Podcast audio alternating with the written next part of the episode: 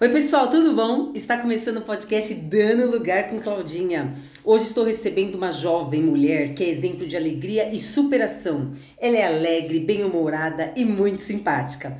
Acredito que seja mal de palmeirense. Aninha é aquele tipo de pessoa que ninguém deseja o mal, pelo contrário, geral quer o bem, pois a vida dela é muito necessária para florear os ambientes. Mas na vida acontecem alguns acontecimentos inexplicáveis. Aninha, antes de 30, uma idade tão temida e esperada, descobriu câncer. Ficou afastada de suas atividades profissionais por mais de um ano, teve sua vida transformada, de repente, ela superou esta fase ultra difícil em grande estilo. Até modelo ela se tornou. Tudo bom? Aninha, seja muito bem-vinda. Estou muito feliz que você topou compartilhar esta fase da sua vida, assim, com o Brasil e com o mundo. Tenho certeza que esse episódio será fonte de inspiração e superação para muitos. Por favor, se apresente. Boa noite. Meu nome é Ana Célia, eu tenho 30 anos, é, nasci no Maranhão e hoje eu tô dando um lugar com a Claudinha e estou muito feliz. É a primeira vez que eu vou compartilhar toda a minha história com o câncer e espero que vocês gostem, vocês se inspirem e, e se cuidem, se cuidem. com certeza. Aninha, pra gente estar tá iniciando, nós trabalhamos juntas na mesma empresa, melhor, na mesma escola, alô Carandá Educação. então a gente se conhece de lá. Mas existe algum momento, você se recorda de algum momento que a gente se conheceu, assim, que a gente passou a conversar, sabe? Sim. É, eu não lembro o, o, momento exato, eu lembro que o que uniu a gente foi o Palmeiras, ah. né? O melhor time, é. segue o líder. Isso. e a gente, é, eu gosto muito de futebol, você também gosta muito de futebol. E aí a gente começou a conversar sobre Palmeiras, sobre jogos. A gente inclusive foi em alguns, acho que dois jogos Sim, juntas, né? Eu lembro, eu lembro. E então acho que foi a partir daí que a gente começou a trocar ideias, enfim, conversar. Certo, então Palmeiras nos uniu, né? É, unindo, é sobre isso. É sobre isso, unindo pessoas boas, né? Alegres, né? Alegres, né? exatamente. Certo. Aninha, você sempre causou lá na escola. assim, onde a gente trabalha, no sentido com as suas palhaçadas, com as suas Sim. brincadeiras, com a sua alegria, com o seu bom humor, com as suas danças, né? Então, assim, você sempre teve esse chamado, digamos assim, é, ultra falante, ultra é, extrovertida desde a sua infância, na sua adolescência, ou teve algum acontecimento, algum fato da sua vida que te deixou essa pessoa tão, digamos assim, desinibida? Na verdade, é assim, as pessoas não acreditam quando eu falo que eu sou tímida. Na verdade, eu sou tímida. Certo. Mas eu falo assim, eu não vou ser tímida com os meus colegas de serviço, né? Eu lido, falo com eles todos os dias, enfim. Agora, por exemplo, para falar em público, eu sou uma negação, eu se eu não puder falar, eu prefiro não falar. Mas eu lembro quando eu era criança, logo depois que eu, né, que eu nasci no Maranhão, eu vim pra cá morar com os meus tios aos sete anos, e eu lembro que eu dançava em tudo quanto era lugar. Dançava em, em igreja, em mercado. Lembro da minha tia falando, pedindo para eu parar de dançar, que a dança hoje faz parte da, da minha vida. Eu gosto muito de dançar, cantar, enfim. Mas eu sou tímida, mas eu gosto de estar tá dançando, estar tá cantando. Não que eu saiba cantar, né? Não que minha voz seja boa, mas. Gosto de dar lugar. Exato. Certo.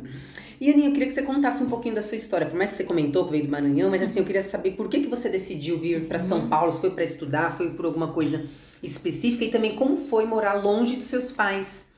E a importância da sua família, que eu sei que você é muito família, né? Sim. É, eu vim morar aqui em São Paulo em, em 97. Na verdade, eu sou de uma família de muito grande, de muitos irmãos. Eu tenho nove irmãos. Nossa. É, onze, né? Que eu considero meus primos, né? Que mora, moraram comigo, com meus irmãos também.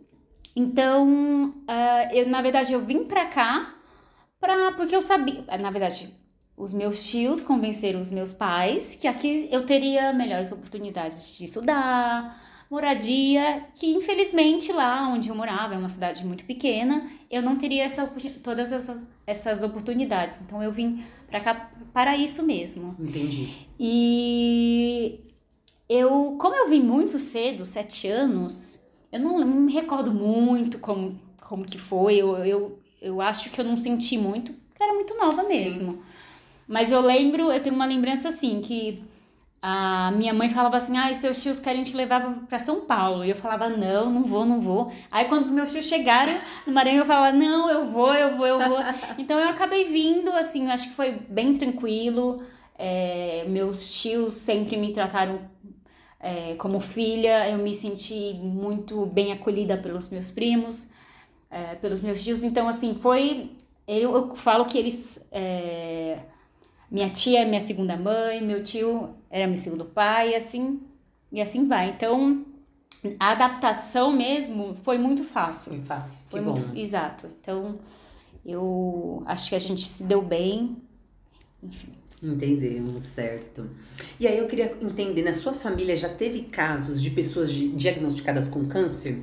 Ou então, assim, amigos próximos da sua pessoa, de alguém? Às vezes tem essa questão, você já chegou a conviver com pessoas com, em tratamento de, de câncer antes de você passar pelo tratamento? Que eu imagino que agora você conhece algumas pessoas, mas antes você já tinha esse hum, contato? Na verdade, eu, a minha tia, por parte de mãe, teve câncer de, de mama, mas ela também mora longe, eu não tinha contato, nem. É, mas também ela já tá curada há mais de cinco anos. Então, ela foi a pessoa mais próxima que eu convivi, nem convivi, na verdade. Que eu conheci, assim, que era conhecida mesmo, né? A gente vê muito na TV e tal, mas de família mesmo, pessoa próxima, foi a minha tia por parte de mãe. Entendi. Certo. E agora a gente vai querer entrar na sua história, Sim. do momento que você descobriu que estava com câncer. Eu queria entender se foi devido a alguma dor no seu corpo, foi algum exame de rotina que às vezes a gente tem uhum. costume de fazer. Eu queria que você explicasse como foi descobrir e Sim. o tipo de câncer que você tem, que a gente sabe que tem vários, né? Uhum. Bom, eu descobri o câncer, eu fui fazer um exame para ver o meu síntoma. Na verdade, minha mãe tinha problema renal, é, então os médicos falavam que a probabilidade de os filhos também terem era muito grande. Então eu fazia sempre os exames para saber como estavam.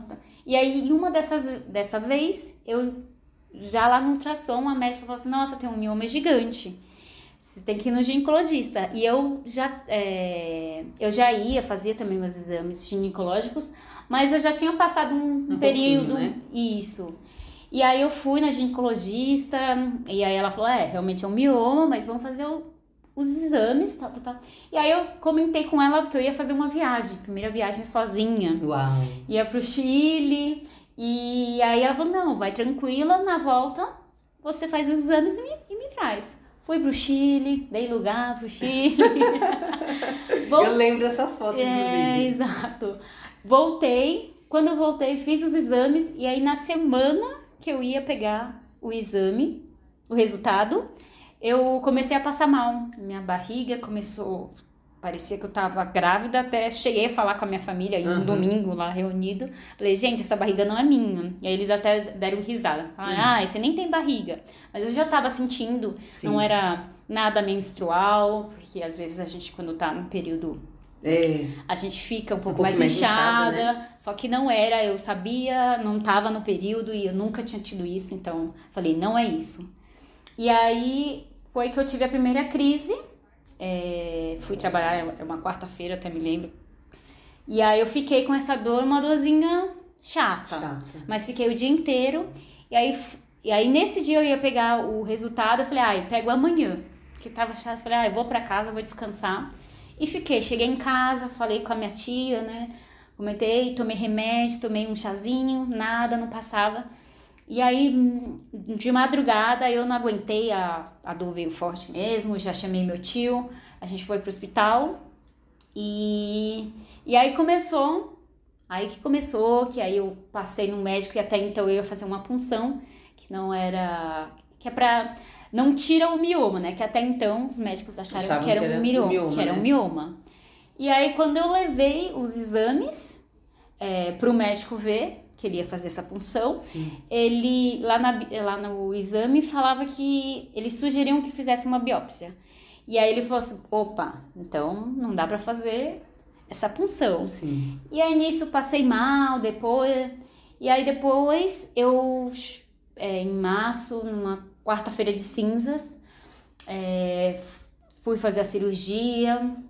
E aí fiz uma esterectomia total. Que Nossa, é- peraí que agora vamos só pra, pra gente estar voltando, que é um assunto tão delicado. Sim. Então, só pra eu entender. Você teve essas dores, como você comentou, foi pro Isso. hospital, só que até Isso. então você não tinha pego ainda o resultado do. Que você falou que ia Isso. pegar, no, no fim você não pegou, você foi de madrugada pro hospital. Isso. E aí quando que veio esse resultado? No- no- foi no outro dia de manhã? Não. Aí eu fiquei internada. Ah, Dessa vez eu já fiquei você já internada. internada. Fiquei internada. Eu não lembro quantos dias Uhum. agora. Mas aí depois que eu saí do hospital, aí eu fui pegar o resultado. Ah, mas aí quando você tava internada já suspeitavam de alguma coisa. Já suspeitava de era alguma coisa. Entendi. Isso. Você até Só então que- não tinha visto o resultado do exame. né? Exatamente. Tanto que eu passei no, no pronto-socorro, passei no clínico. Aí eles viram, aí eles já me encaminharam já para oncologia, Hum. algumas, né, nesse sentido, porque eles já viram, opa, aqui tem alguma coisa. E aí quando é, aí eu tive alta, aí eu fui buscar O e aí eu. Isso, e aí eu fui levar para o médico, que até então ia fazer minha opção. E aí ele falou, hum, não vamos fazer isso, vamos ter que investigar mais. Investigar mais. Aí Exato. você fez vários exames Aí- até chegar ao diagnóstico. Exato. E aí, na verdade, eu também fui tendo crises, né? Uhum. De dores, que aí eu tive que ficar tomando remédios fortes, assim. Porque era uma. Tava adormecido nessa sua questão até a viagem. Você Exato. chegou pra poder pegar o resultado e as dores Exatamente. começaram a aparecer. Por isso que eu falo que Deus é muito bom, porque eu penso assim. Se eu tivesse. Era, foi minha primeira viagem sozinha. Se eu Exato. tivesse passado mal lá no Lá, Chile, sozinha. quem Olha, que ia. O que, que né? seria? Exatamente. Então Nossa. ele esperou eu chegar até aqui, né? Tá junto dos meus familiares, enfim. E aí depois disso eu Qual foi o diagnóstico? Qual, qual tipo de câncer? Ah, o meu é o sarcoma pélvico. É o câncer de ovário. Câncer de ovário. Isso. E aí, na verdade, é, depois eu vou contar um pouco mais, mas ele é, ele já se espalhou, né? Que aí ele já virou uma metástase. Metástase é quando ele sai da su- do local de origem para outros órgãos. Que aí, no caso, ele foi pro abdômen. Nossa. Eu, eu fico assim pensando, porque até então tava viajando, tava com dores, daqui a pouco foi tudo muito rápido. Daqui a pouco você Uhum. Sim. descobriu, estou com câncer. Como que foi pra você receber essa informação? Porque Uhum. assim, a gente já não gosta de ir em médico, em hospital. Agora imagine você pegar um diagnóstico, você nova, Uhum. né? Como que foi a sua, a sua reação? Você chegou aí a fazer pesquisas na internet, que hoje em dia tem internet? Sim. Você já chegou a, com, sei lá, como que, eu quero detalhes de- dessa, desse momento tão importante, né? Então, eu fiz a cirurgia e aí a médica já tinha falado, olha, pode ser que seja câncer, pode ser que a gente... Você fez a cirurgia antes de.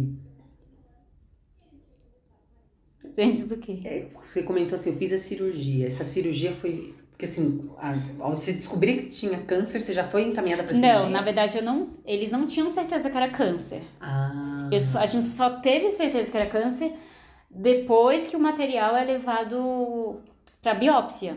Aí Ah. demorou uns 15 dias, aí saiu o resultado. Então, assim, eles abriram minha barriga, acharam que tava de um jeito, porque a gente faz um monte de exame. Uhum. E aí a médica, que era a ginecologista, falou assim: nossa, tava uma maçaroca. Ela usou essa palavra. Nossa. Tava tão. Tanto que eu tive que tirar o útero, o ovário. Então eu não tenho nada, né? Que é esterectomia total. E aí. Mas o patologista, ele já tava lá e ele já falou, assim, sei lá, 99,9% de chance de ser câncer mesmo. Mas a gente só tem certeza mesmo após o resultado da biópsia. Que aí eles mandam o material e aí depois de uns 15, 20 dias que saiu o resultado e realmente era, era câncer. Quando você fala que fez a cirurgia, você fala, então foi essa abertura aí que a ginecologista fez e falou que tava uma maçaroca que ela usou, Isso, né? exatamente. Ah. É, essa cirurgia é como se fosse uma cesárea, um corte de Ah. cesárea. E E aí você falou que tirou tudo. tirei tudo. E aí, no caso, uma vez que tirou tudo, você jovem, mulher, aí é até um assunto delicado Uhum. pra gente tocar, é, ela chegou a colocar pra você ou você chegou a perguntar dessa questão de gerar filhos, Uhum. né? Como que foi receber essa notícia? Na verdade, é... eu lembro. Gente, eu lembro que quando eu acordei, antes de, de responder, eu Uhum. lembro que a primeira lembrança que eu tenho depois que eu acordei era: Palmeiras ganhou.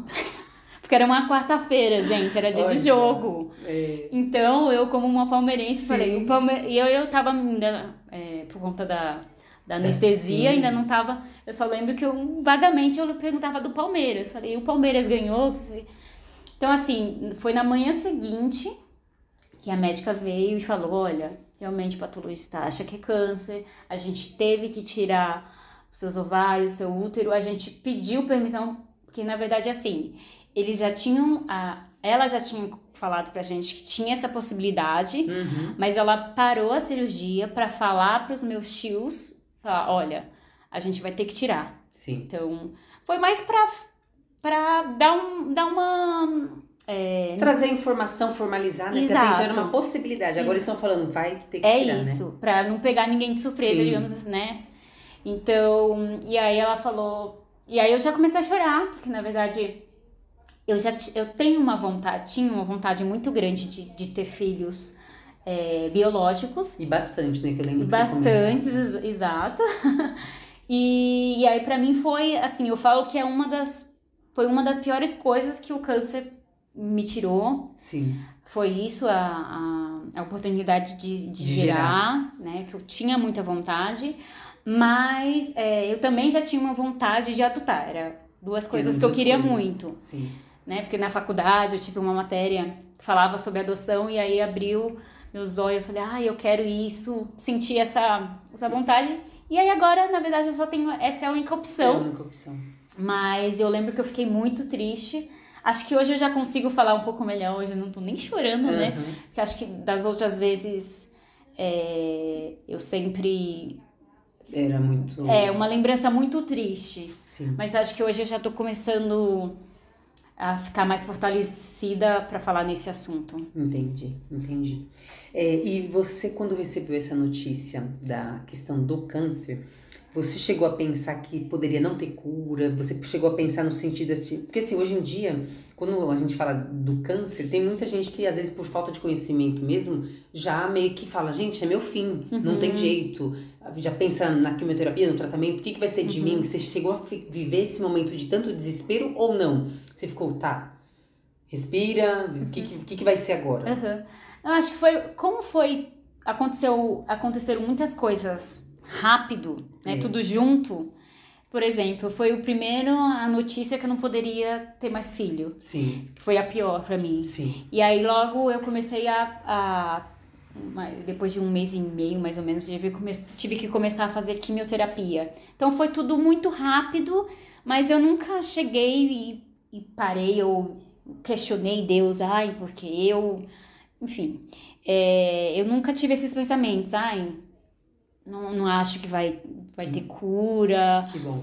Nunca tive, assim, graças a Deus eu nunca tive esses pensamentos e eu falo que eu sou uma pessoa muito positiva, né? Sim, É, eu acho que tem gente que escolhe ser é, olhar pro lado. positivo e gente pro negativo. É. Eu sou uma pessoa que, né, então durante essa conversa vocês vão ver que algumas situações eu falo, ainda bem que aconteceu quando tinha que acontecer, Deus sabe quando tem que acontecer e, e é isso. E, porque senão a gente vai ficar se lamentando É, e é, é bem isso mesmo. É até uma forma de viver a vida de maneira mais feliz, olhando Sim. pelo lado positivo. exatamente. É, e assim, teve algum familiar, amigo ou conhecido que falou alguma palavra que te desanimou? E às vezes assim, não é nem por maldade, mas às vezes a gente acredito que receber esse diagnóstico para você foi bastante complicado. Agora para quem tá à sua volta, familiares, amigos, conhecidos, muitas vezes também nossa, tá com câncer. E às vezes a pessoa não tem tanto conhecimento e às vezes acaba lançando uma palavra, fazendo uma pergunta inadequada.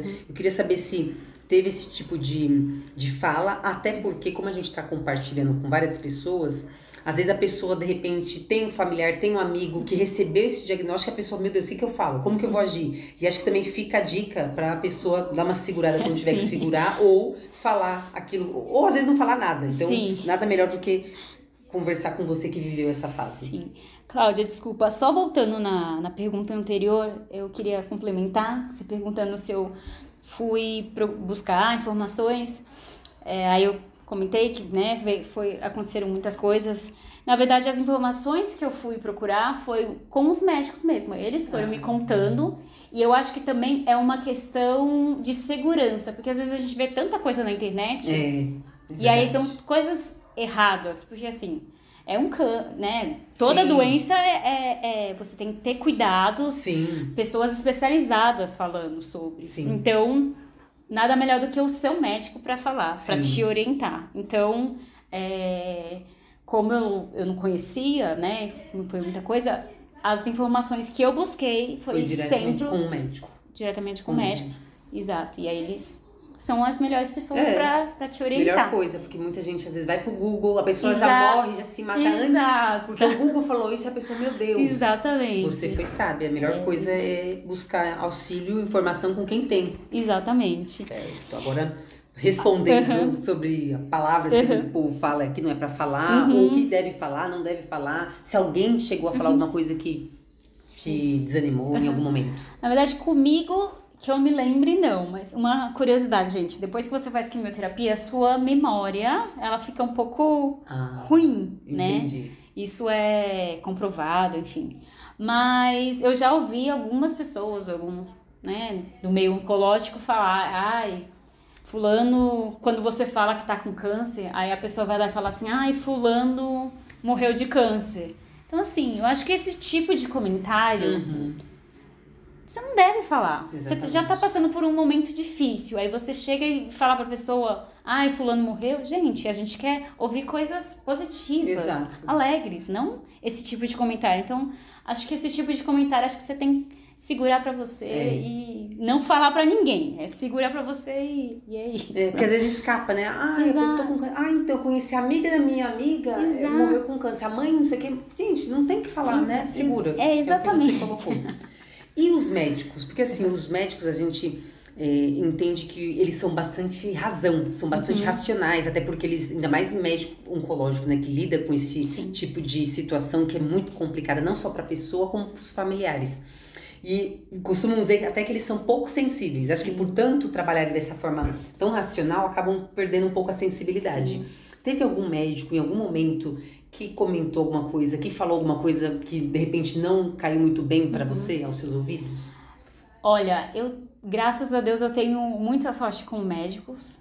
Sim. É, eu tenho eu tenho alguns médicos, né? Sim. Quem conhece, quem tá nesse meio oncológico sabe que você passa com um, passa com outro, enfim. Mas é, a minha equipe que eu tenho agora, eles são, são muito bons. Alô, doutor Antônio Cury, doutor Manfredini, doutor Rafael Aron. Ótimo. Um abraço. Isso, ótimo. É, mas eu conheci um cirurgião oncológico e ele, na primeira consulta, a primeira e única, né? Porque depois eu nunca mais quis voltar. Uhum. é, ele foi. A gente foi falar um pouco, né? Porque era a primeira vez que eu ia fazer cirurgia, não sabia nada. E aí ele foi falar, mas de uma total falta de sensibilidade, tato de falar com você. Porque assim, um- é um assunto delicado. Sim. E assim, ele lida com isso, ele deveria ter um pouquinho mais de, de, de, De jeito, jeito, né? de falar. Então, assim, eu e minha tia, a gente saiu horrorizada, né? Minha tia Sônia, que sempre me acompanhou, enfim. E aí a gente, falou- a gente achou assim, acho que a Ana Sé vai morrer, vai fazer cirurgia. Nossa. A gente saiu meio com essa Por conta de uma fala Por desse co- médico. Exato. Olha. Então, assim, é, é, graças a Deus esse foi o primeiro e o único. E aí a gente até chegou pra minha oncologista e falou: olha, aquele médico a gente não vai voltar mais, a gente quer um outro. Sim. Então, é, acho que esse foi o único que a gente.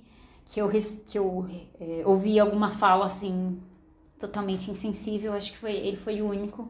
De resto, graças a Deus, eu tive muita sorte. Ah, que bom. Mas sempre tem um, né? Sempre tem Sempre um. tem. Mas é bom também o pessoal que tá ouvindo, que de repente alguém que tá ouvindo Uhum. ouviu de um médico, ouviu uma palavra negativa que não gostou, pode acontecer. Exato. Mas você não tem que, né, se apegar É, nisso. exato. E aí eu acho assim, no meu caso, eu lembro que eu tava. Eu tenho dois, por exemplo, dois ah, oncologistas. Certo. Enfim, por questões de, de convênio, enfim. Sim. E aí eu tava feliz com uma, onco- um oncologista de um convênio, e aí o meu primo Vinícius, Vinícius, ah, foi procurar um outro, um, um, outro oncologista especializado no meu tipo de câncer. Que é raro, você até acho que já tinha comentado Exato. outras vezes que é um câncer raro, né? Isso, na verdade, ele é raro por conta da minha idade. Uhum. Eu, né, eu, é, eu descobri com 29 anos. Sim. Então, ele costuma dar em pessoas mais, mais velhas. E aí, até então, eu estava fazendo meu tratamento, né, normal, tranquilo. E aí, meu primo foi e falou: Ah, acho que ele, ele trabalha na, na área, área farmacêutica, não sei. Sim. E aí ele foi pesquisar, e aí primeiro ele achou, na verdade, o doutor Antônio Cury, que é o meu cirurgião oncológico, que indicou o, o outro doutor Rafael Arão, que é o, o especialista no meu tipo de câncer, que aí foram pessoas, assim, maravilhosas, e eu acho que às vezes é, é importante depois que você entra nesse mundo oncológico, Sim. você vai conhecendo bastante pessoas. E aí eu vejo que às vezes as pessoas elas não procuram outra opção, às vezes porque não tem convênio, não, o SUS a gente sabe como é precário, Sim. e aí acha que ah, eu vou ficar na, naquilo mesmo, porque, né, às vezes também pela situação, né? É, isso tá. que eu ia comentar, porque você também teve o seu primo, uma Exato. pessoa de fora que falou, peraí, eu vou pesquisar, eu vou buscar. É Exato. É importante também os familiares, os amigos apoiarem nesse sentido, porque você tá meio desanimada, mal tá com força, né, uhum. né, tipo, pra ficar buscando. É, e, e, era isso, né, eu tava, pra mim tava aquilo ali, tava, tava tranquilo. tranquilo. Pra mim tava ótimo, e aí, eu, na verdade, nunca tinha passado na minha cabeça em procurar um médico especialista pra ter outras informações, ter né? Ter outra, Sobre, opinião. outra opinião. Exatamente. Olha. E eu acho que é muito importante, assim, se você, por exemplo, não se, sen não se sentiu à vontade com aquele médico naquela consulta, se você puder, procure outro que você. Porque assim, já é uma situação complicada. É. Você tem que ficar o mais confortável possível, né? Exatamente. Então, se você não gostou, procure que você vai achar. Isso Se eu achei, mesmo. você também vai achar. Isso mesmo, isso mesmo. Ô, Aninha, agora eu queria é, detalhes sobre o seu tratamento de uhum. quimioterapia, que a gente ouve muito falar, uhum. a gente vê, uhum. vê cenas de novela, de filme. Sim. E agora nada melhor do que uma pessoa que passou por esse tratamento. Eu queria primeiro saber como que foi quando você soube que você tinha que passar por esse. Uhum. Você já tinha algumas coisas na sua mente? Uhum. Vou passar por isso, isso, isso. Questão do cabelo, que eu sempre, uhum. quando fala quimioterapia, eu já penso. Cabelo, cabelo vai, vai cair. cair. eu queria entender um pouquinho dessa situação, se mudou a sua alimentação, uhum. como que foi a sua rotina, enfim, comente todos os detalhes dessa questão da quimioterapia. Tá. Ah, eu também assim como você, eu pensava, meu Deus, eu vou perder meu cabelo. Quem trabalha comigo por exemplo, a Cris, que trabalhou perto, é, perto de mim por alguns anos, ela uhum. sabia que ela falava assim, ai, a Ana vai lavar o cabelo hoje, é um evento, porque era assim, tinha tudo programado. Eu tinha, né, eu fazia aula de inglês, fazia aula de espanhol, fazia natação, então assim, eu tinha que lavar naquele dia, porque no outro dia eu já tinha outras coisas. Então eu falava assim, gente, eu vou perder meu cabelo, eu, eu fiquei desesperada, na verdade. Sim. Só que aí quando aí começou a cair, aí você fica um pouco assustada, porque Sim. vai cair nos tufos, você tá la lavando, e aí sai assim na mão, você fica desesperada mesmo, essa é a palavra. Sim. E aí quando começou, e foi mais ou menos uns 15 dias depois que eu comecei a, a químio. Ah. E aí começou a cair, aí eu já não aguentava mais, porque aí tava em travesseiro, tava em chão, sabe, na roupa, e aí você fica. Nossa. E aí eu resolvi, fui no na cabeleireira que eu sempre costumava ir. E aí raspei. Só que aí, na verdade, eu achava que ia ser cenas de Camila, laços ah, de família. Laços de família, nossa. Exato. Quem não chorou com essa Exatamente. Cena, né? Falei, ai meu Deus. Só que pra minha surpresa, é, é, não foi nada disso, não chorei, graças a Deus. É, não que eu tenha, não tenha ficado triste, não é isso, mas uhum. foi muito melhor do que eu poderia imaginar. Sim. Porque aí depois eu também usei lenço, né? Arrumou outras formas. Né? Exatamente. Né? Então eu falava assim, gente, algumas pessoas não gostam, né? Mas na minha opinião, é assim, cabelo cresce de novo, mas algumas pessoas, assim, eu aceito, por exemplo, ouvir isso de alguém que já perdeu o cabelo. Quem não perdeu, não. não... É. Então, assim, se segura. Quem não, não perdeu, não, não faz esse tipo falando, de comentário, né? não. É. é. Entendeu? Então, assim, eu posso falar isso, eu me dou o direito de falar isso porque eu já perdi, eu sei como que é. Exatamente. Então, e assim, em tudo que aconteceu comigo, isso era o de menos, entendeu? Sim. Porque assim, aconteceram outras coisas que eu falo, gente, cabelo. Então, o cabelo foi uma coisa, uma surpresa, digamos assim, que eu falava, ai, que bom. E a, as, as duas vezes, né, que meu, meu cabelo já, já, já caiu duas vezes. E aí a segunda também foi tranquilo também, não, não tive grandes grandes uh, surpresas, surpresas, né? Você já, já, já tinha já sabia, exatamente. E mudou muito, porque assim, você sempre usou seu cabelo liso. Isso. E aí agora caiu. Dei lugar pro cacheado. Ah, então ele já nasceu cacheado. É, na verdade ele já era cacheado desde, Desde de adolescente. Acho que ninguém lá na escola, por exemplo, via, achava. Às vezes eu comentava que meu cabelo era cacheado. Seu cabelo é cacheado, mas porque ninguém era assim, pra, pra alguém me ver de cabelo cacheado natural, era assim. Se a luz na minha casa acabasse e não desse pra eu fazer chapinha, escova, era assim. Não, era escrava da chapinha. Exatamente. Aí, eu aí mais um, um- uma coisa positiva. Eu falo assim: se, por exemplo, isso não tivesse acontecido comigo, eu nunca teria me libertado. Que eu digo que é Passado uma pela libertação. transição, né? Transição, Olha. exato. Porque eu falo, eu, eu queria, mas eu não tinha coragem de ai, raspar, enfim, fazer tudo isso, que aí você tem que. São anos, né? Tem que cuidar, enfim. E eu falava, não. E aí eu penso, eu falo, o câncer também trouxe algumas coisas positivas. Sim. E, e essa é uma delas. E Eu queria mais detalhes da quimioterapia, que você comentou Tá. que nos 15 primeiros dias você fez e aí seu cabelo já começou a ter essa Isso. queda. Mas como, o que, que é a quimioterapia? Um remédio? Um negócio que passa? Como que é a quimioterapia? Eu fiz três tipos de quimioterapia: a terapia vermelha, a terapia branca e a oral. Uhum. Essas duas primeiras, ela é como se fosse um soro. Eu tenho um catéter aqui próximo ao meu ombro. E aí eles colocam um dispositivo e aí eu fico lá deitada na poltroninha, é como se eu estivesse tomando um soro. Uhum. Só que aí, por exemplo, o primeiro dia é sempre o primeiro dia que você demora mais lá, né, no hospital, enfim, onde você, você faz. Porque eles dão remédio para enjoo, que você tem muito enjoo, é, você fica com muito sono, eu dormia muito durante todas as sessões. Dura quanto tempo? Tem mais ou menos o tempo? Então, era em média umas duas horas e meia por aí. Então você entendi. fica. E aí depois você também fica baqueada, né? Enfim. E, e aí essa segunda, que é a, a terceira, na verdade, a terceira oral, era um comprimido que eu tomava à noite, dois comprimidos à noite, que inclusive meu cabelo ficou branco. Ah, é. A gente acompanha. Depois a gente até mostra as fotos pro pessoal, né? Isso, Conhecendo. é. E aí ele, ele não faz o cabelo cair, mas ele deixa o cabelo branco. E aí o meu cabelo foi crescendo todo branquinho, assim. Parecia um. Mas ficou assim, as pessoas. Ficou bonito. É, inclusive hoje.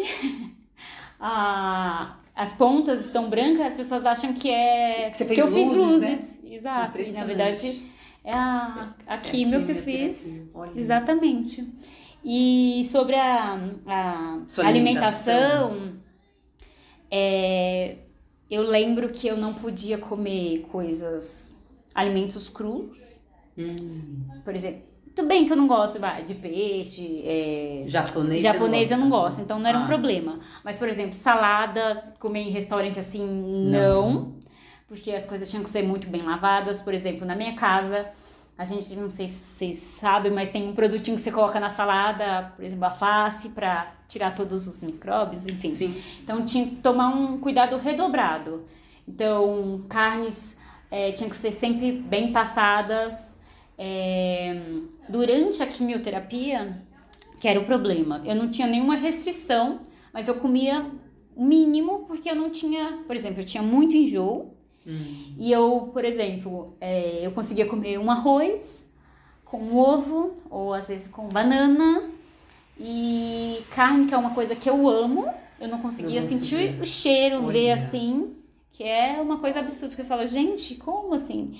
E aí eu ficava é, durante mais ou menos uns sete dias, oito dias depois que eu terminava a, a quimioterapia para conseguir voltar a comer as coisas. Por isso que eles falam assim, a gente não, não, não tem restrição nenhuma, fora essas que eu falei, de lavar salada, tal, tal.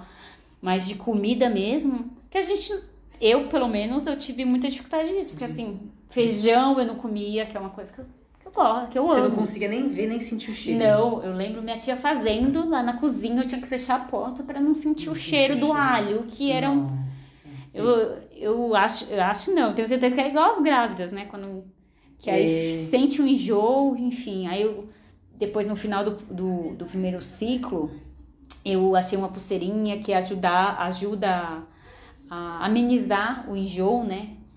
E aí que eu falei assim, nossa, por que eu não descobri essa pulseirinha antes? Enfim. Mas essas foram as principais, acho que.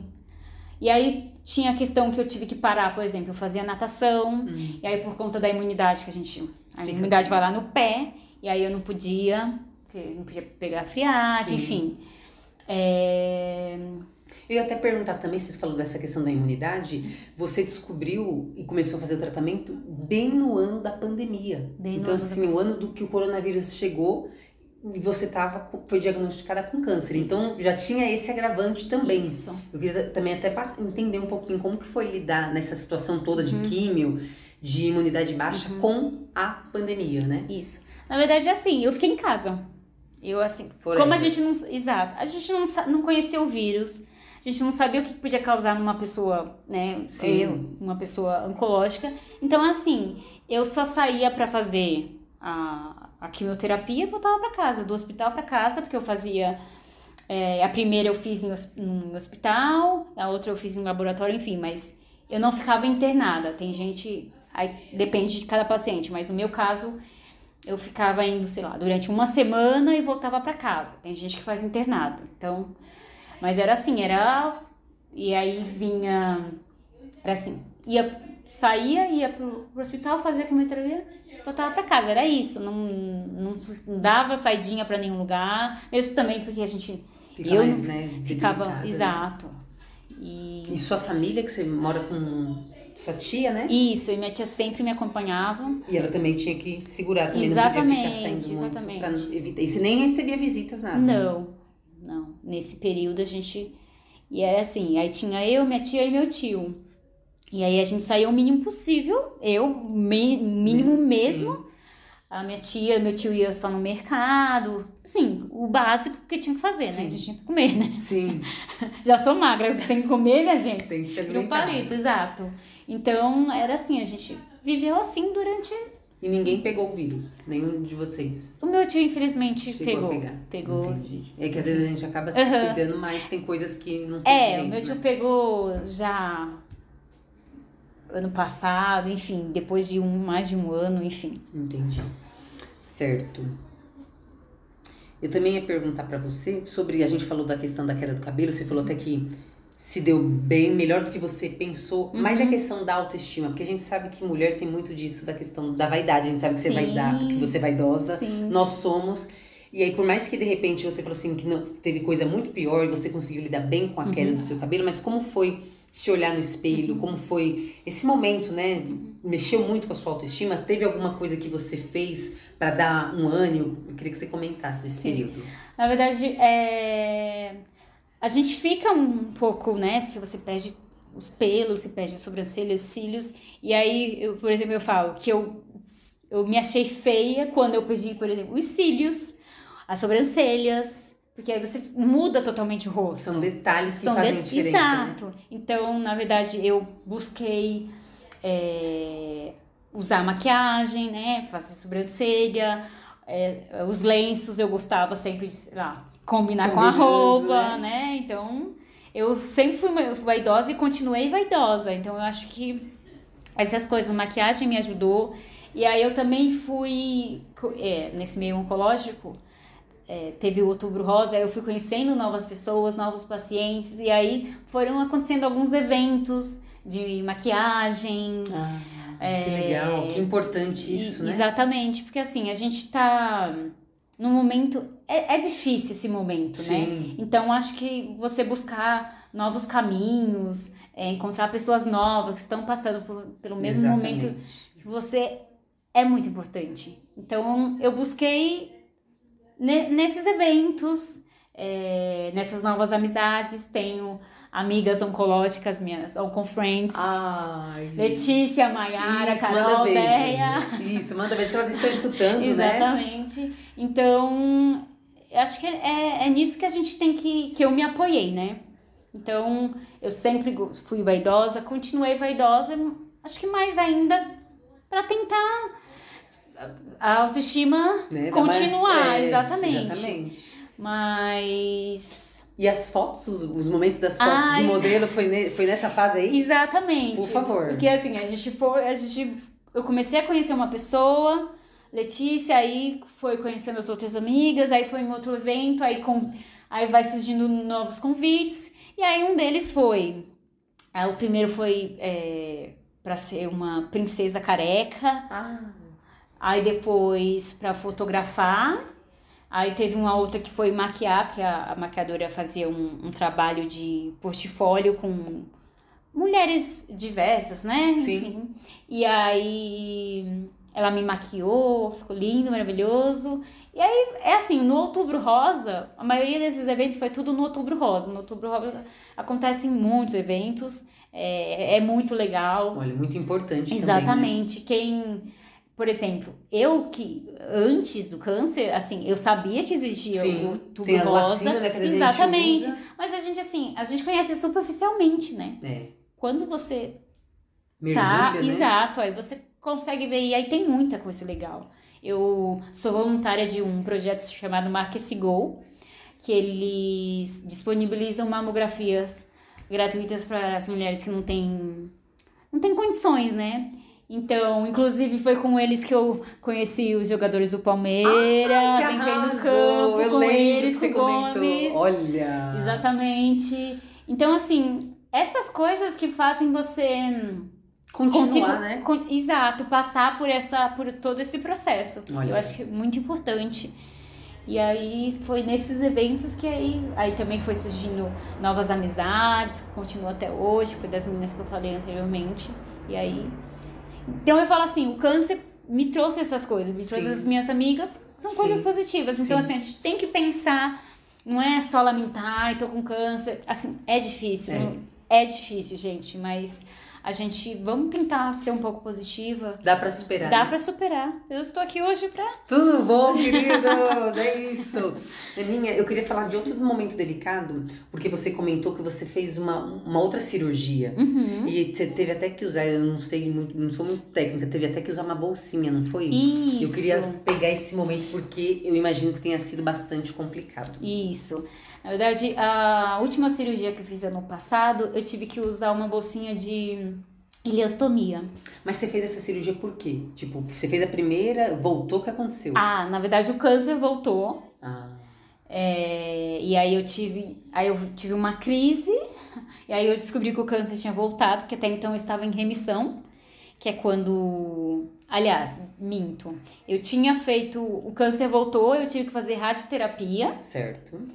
E aí depois de mais ou menos um mês, um mês e pouco, comecei a sentir umas dores, foi quando eu fui pro hospital, fiquei indo pro hospital umas, uns três dias seguidos. Aí no terceiro eu falei assim, olha, eu só saio daqui ou 100%, porque os outros dois dias anteriores eu é, recebia remédio na veia e não voltava 100%. Eu falei, hoje ou vocês me internam ou vocês me dão um remédio muito bom que eu quero sair daqui 100%. E aí eu fiquei internada, fiquei dois meses, inclusive. Nossa, dois meses. Porque aí eu fiz Aí depois eles, os meus médicos viram que o câncer realmente tinha voltado, e aí eu tive que fazer a cirurgia, e aí eu tive que ficar com essa bolsinha.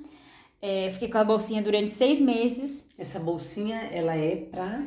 É pra sair as fezes. Ah, pra sair as fezes. Nossa. Então, Quanto tempo você ficou? Seis com... meses. Seis, seis meses, meses, usando essa bolsinha. Olha é. só como a gente nunca espera, né? Uhum. Tipo, a gente tá aqui super bem, daqui a pouco você passa por uma situação que você Exato. Tem que usar uma bolsinha pra fazer aquilo que a gente considera super normal, né? Então a bolsinha era, era assim, era complicado, mas eu me adaptei. Como tudo na vida, gente. Dá pra se adaptar. Dá pra se adaptar. Então, por exemplo, a bolsinha eu tinha que tomar um cuidado, por exemplo.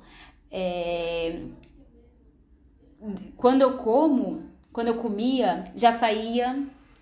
A digestão era muito rápido. Ah, Então, por exemplo, ai, queria ir no shopping. Ai, eu não podia comer lá no shopping, porque também exatamente, lugar público, né? é difícil.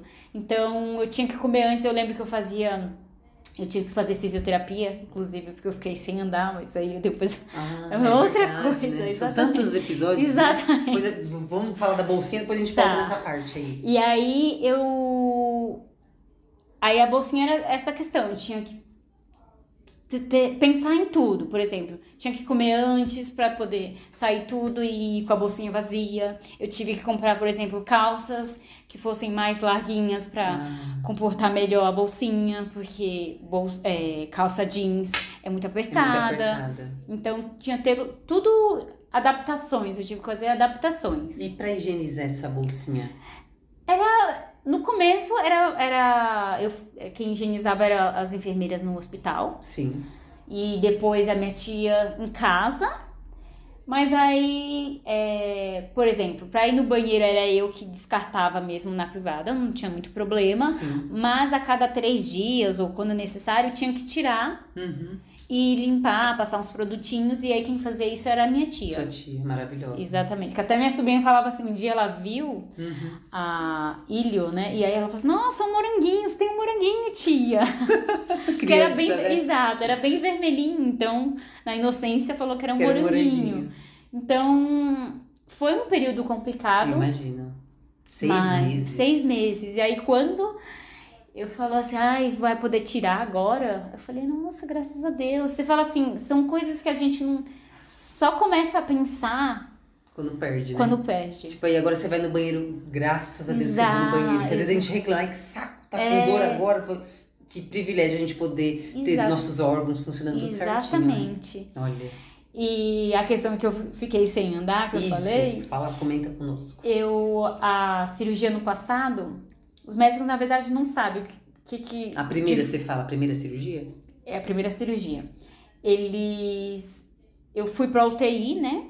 E aí acho que no terceiro, quarto dia, a fisioterapeuta foi passar me passar pela para para poltrona, e aí eu caí, eu não tinha força nas pernas. Eu Nossa. simplesmente não sentia minhas pernas assim.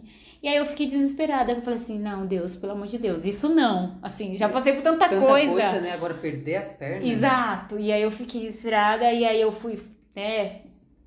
é, os médicos foram avaliar e aí eles falavam, falaram que não sabia ao certo se era, por exemplo, o médico tinha que pegou algum nervo, que é normal, tá, gente? Ou se era é, foi muito tempo de cirurgia, que foi acho que mais de oito horas, se não me engano.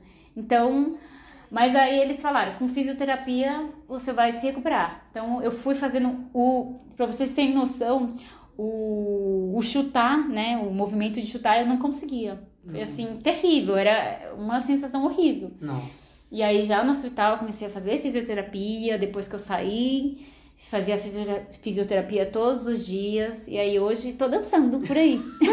é isso. Tá dando lugar na dança, né? Exatamente. Mas eu imagino que não deve ter sido fácil. Não. Você que sempre tão ativa, Exato. colocou pra gente que sempre amou dançar. Exato. De repente não sente as pernas. Foi Que desesperador. Desesperador. Que eu falei assim, ai não, isso não. Isso não. Mas Exato. tá aí andando. Graças dançando, a Deus. Graças a Deus. Aninha, e agora, atualmente, 2022? Você retornou ao trabalho? Ainda tá em tratamento? Eu queria saber se você tá com alguma restrição. Como que tá a sua rotina, sua alimentação, exercício? Você já voltou à vida 100% normal? Ou ainda tem algumas questões porque você ainda tá Uhum. em tratamento, né? É, na verdade eu terminei há duas semanas. é, na verdade o câncer voltou novamente. É a terceira vez que o câncer Isso. voltou. Nossa. Porque agora eu tenho que ficar fazendo exames a cada três meses. É, Então, assim, por exemplo, para algum paciente oncológico ser considerado curado, tem que ter o, o período de cinco anos, sem o câncer Sem aparecer. câncer aparecer. Exato. E, e o meu já é uma metástase, né? Que eu falei anteriormente. E aí o meu já não tem cura. Então, só que assim, não é porque ele é metástase que ele vai ficar aparecendo. Ele, às vezes ele pode ficar, ou ele pode ficar lá paradinho por anos. Quietinho. Exatamente. Mas infelizmente, nesse, nesses últimos exames, é, ele voltou dois centímetros, enfim. Passei nos meus médicos, passei no meu radioterapeuta, o Dr. Gil. Hum, Doutor Gil. Isso. E aí a gente, ah, ele, a gente, né, o- o- todos os médicos viram que a melhor opção era a radioterapia, então eu fiz. O que que é essa radioterapia? Eu vi que você comentou antes, eu fiquei na curiosidade. É, eu, eu sento numa maca e aí fica um aparelho Ah, ro- é, rodando ao meu redor, assim. E aí eles fazem umas marcações, né, no, no seu local. corpo? É. Ah. E só que eu não sinto nada. Tem alguns efeitos colaterais, mas eu senti bem pouco. Inclusive, o meu médico, o Dr. Gil, falou que eu sou um milagre. Ah, vamos colocar nisso aqui. Ele falou que você é um Ele milagre. falou que eu sou um milagre. Olha. Porque da primeira é a segunda vez que eu faço radioterapia, né? E aí a, é, a primeira vez ele falou que o, o resultado foi melhor do que o esperado. Olha. É, como eu não tive muitos, eu não senti muitos efeitos colaterais, eu não tinha, é, não tinha muitos efeitos, não senti muitos efeitos colaterais.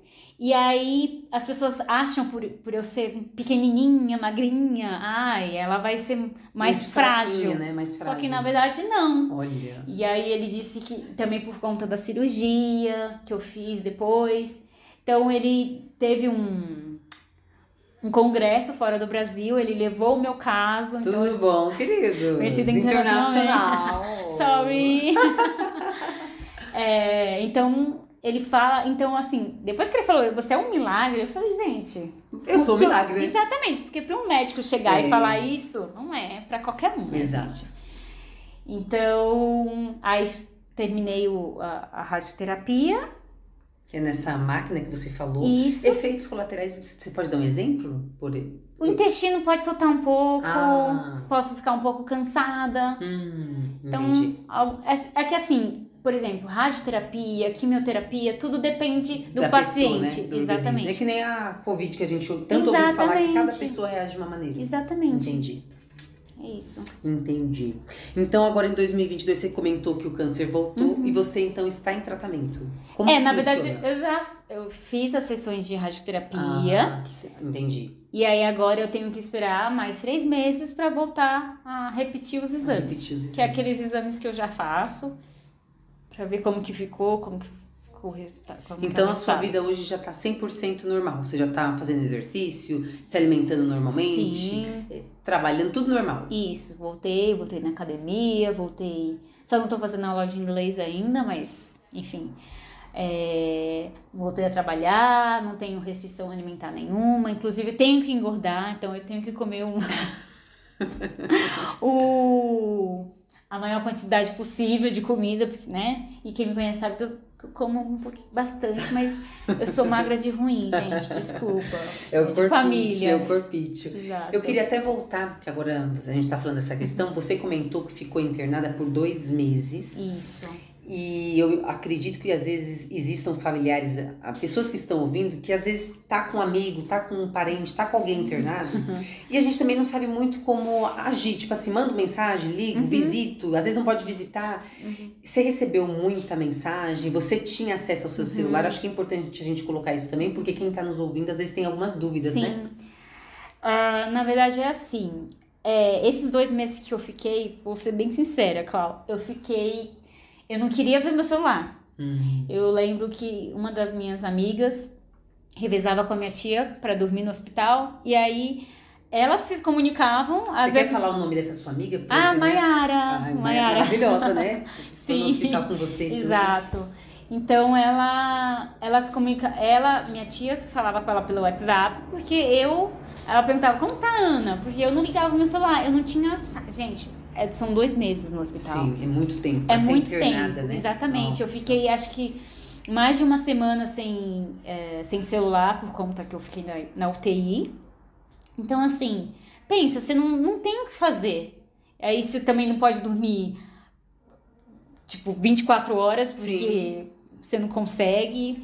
E aí eu tinha essa questão do sono também era, não tinha celular, mas aí eu também não podia dormir durante o dia porque à noite eu, Você tinha que dormir, eu tinha né? que dormir, aí eu não conseguia, então assim.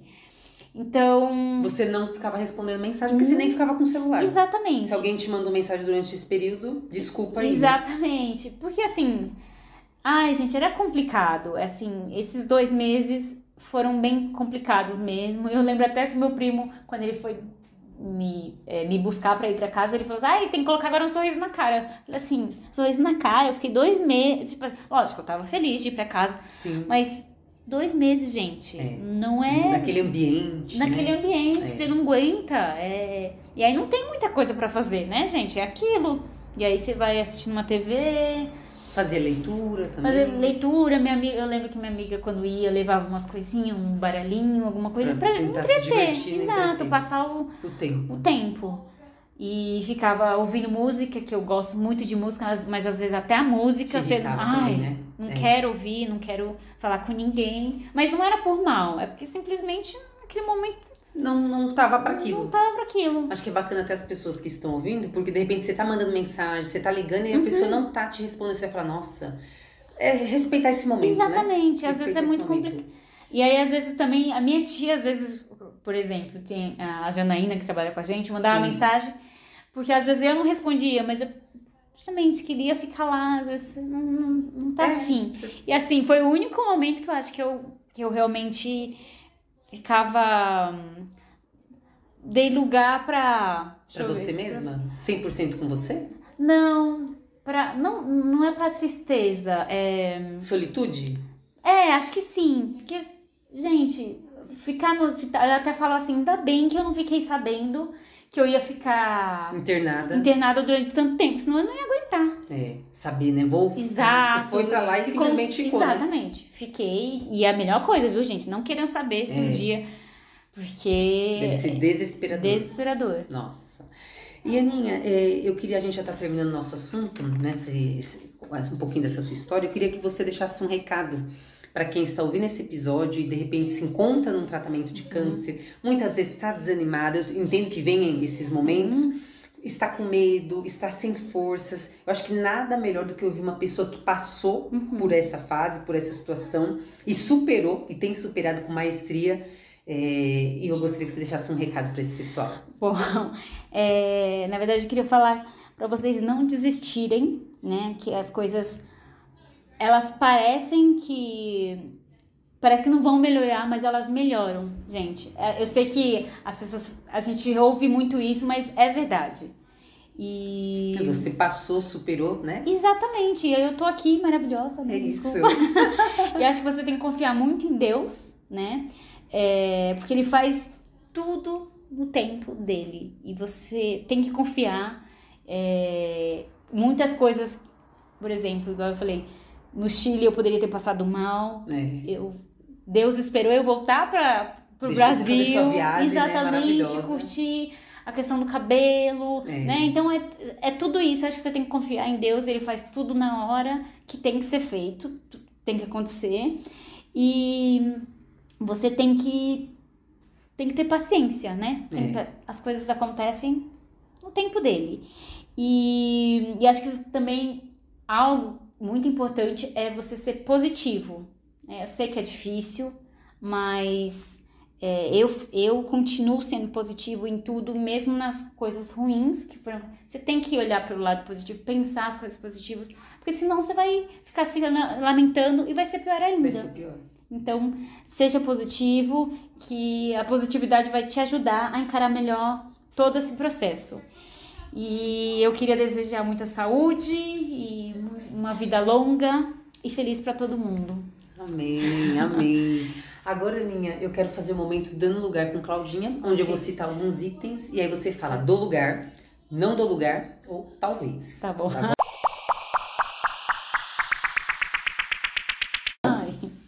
Séries e filmes. do lugar. Cozinhar. Ai, talvez. Não é algo que eu. Assim, se tiver cozinha, eu vou, eu sei fazer, sei me virar. Mas não é algo que eu falo, nossa, hoje eu tô com uma vontade de cozinhar. Mas quando tem que cozinhar. Você né? dá lugar. Alô, né, tia? Animais de estimação. Ai, não dou lugar, gente. É porque assim, eu acho bonitinho, lindo, maravilhoso na casa dos Eu outros. também. Dá muito trabalho, gasta muito, É. você fica muito dependente deles, então eu não dou lugar por conta disso, mas Você ama, né? exatamente. Sejam felizes. Exatamente, na casa deles. Jogar videogame. Não dou lugar. Cantar. Ah, eu dou lugar. Não que eu cante bem, tá, gente? Mas eu dou muito lugar. Leitura. Também dou lugar. Casamento. Também dou lugar. Ah, então é isso, Aninha. Gratidão por você compartilhar com a gente um pouquinho dessa sua história. Uhum. Nossa, começou aos 29 anos de idade, super Sim. jovem. Agora você está com 30... 32. 32, exatamente. 32. Então, assim, como a sua vida mudou em tão pouco tempo Sim. e como você tem se superado. Muito obrigada por compartilhar sua história, sua verdade, as suas vulnerabilidades conosco. Eu tenho certeza que vai incentivar muita gente a continuar, a persistir, a não desanimar. Sim. E mesmo que de repente venham os dias tristes, que acontece, Sim. né? Não. Ouvindo esse episódio também seja um, um ânimo, né? Um ânimo novo, uma coragem nova, uma força nova e que você continue, que você permaneça, porque a sua vida de fato é muito necessária e nos alegra. Obrigada, Clau. Muito obrigada. Fiquei muito feliz pelo convite. É a primeira vez que eu exponho pro mundo. Sim a minha história e que bom que eu pude contar aqui a minha história para vocês e para você. Ótimo. Certo, Aninha. E como que o Brasil, o mundo faz para te encontrar? De repente tem alguma pergunta, uma curiosidade, quer ver essas fotos que você fez modelando, enfim, quer te acompanhar, ou às vezes até mesmo um parente, um familiar que quer, sei lá, pegar um depoimento, que pegar uma por mais que ouviu agora o depoimento, de repente a pessoa quer conversar com você. Sim. Bom, você pode ir na Carandá. Cuidado que vai lotar lá Carandá. Ana Cris. É brincadeira. Uh, não, na verdade, é, você pode conversar comigo, mandar mensagem, mensagem pelo Instagram. Meu Instagram é Aninha S. Pinheiro. Esteja à vontade, vou responder com muito prazer todo mundo que me mandar mensagem. Será bem-vindo. Certo. O seu Instagram é aberto ou ele é fechado? Ele é aberto. Ah, então, então as pessoas podem dar lugar lá, te encontrar, Pode. te procurar. Então tá certo, Aninha. Gratidão. Beijo, tá?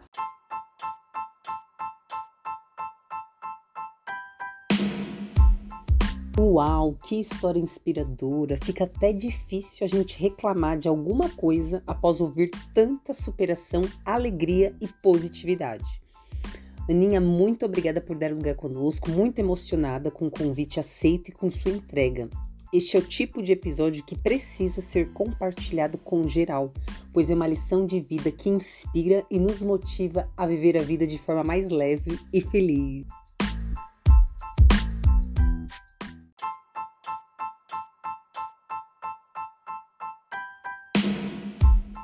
Hashtag Publi da Claudinha. Queridos, o meu podcast iniciou em abril de 2021, ou seja, já temos mais de um ano. Eu emociono.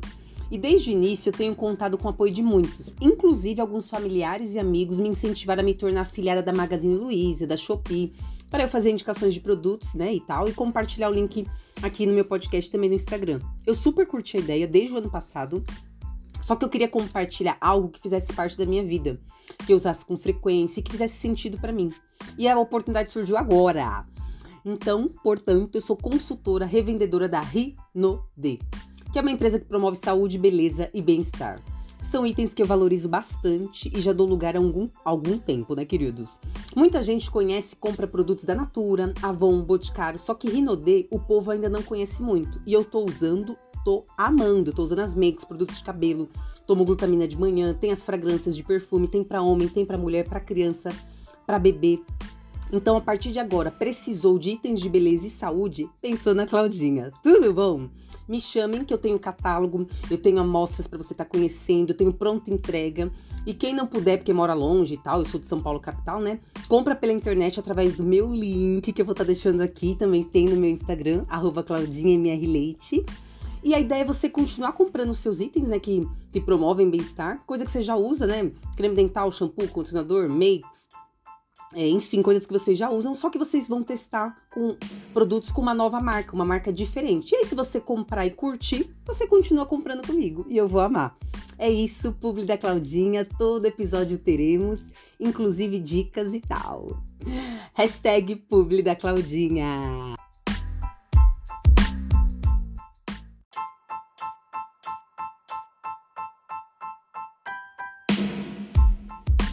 E para o próximo episódio teremos a presença do João Jorge, vereador da cidade de São Paulo. E a ideia é a gente aproximar, a gente conhecer um pouquinho mais é, do dia a dia, das rotinas de um político. Ele vai responder algumas perguntas básicas que eu sempre tive curiosidade, tipo sobre férias, carga horária de trabalho, falta, se desconta, se não desconta, e compartilhar como que foi a entrada dele na política e os principais desafios da carreira pública. É um episódio muito informativo e bastante interessante, está imperdível. Ah, e não esqueçam de compartilhar este e os demais episódios com geral. Me dá feedback, gente, eu adoro. Me marque no Instagram, me classifica aqui no Spotify com estrelinhas. Gratidão e beijo!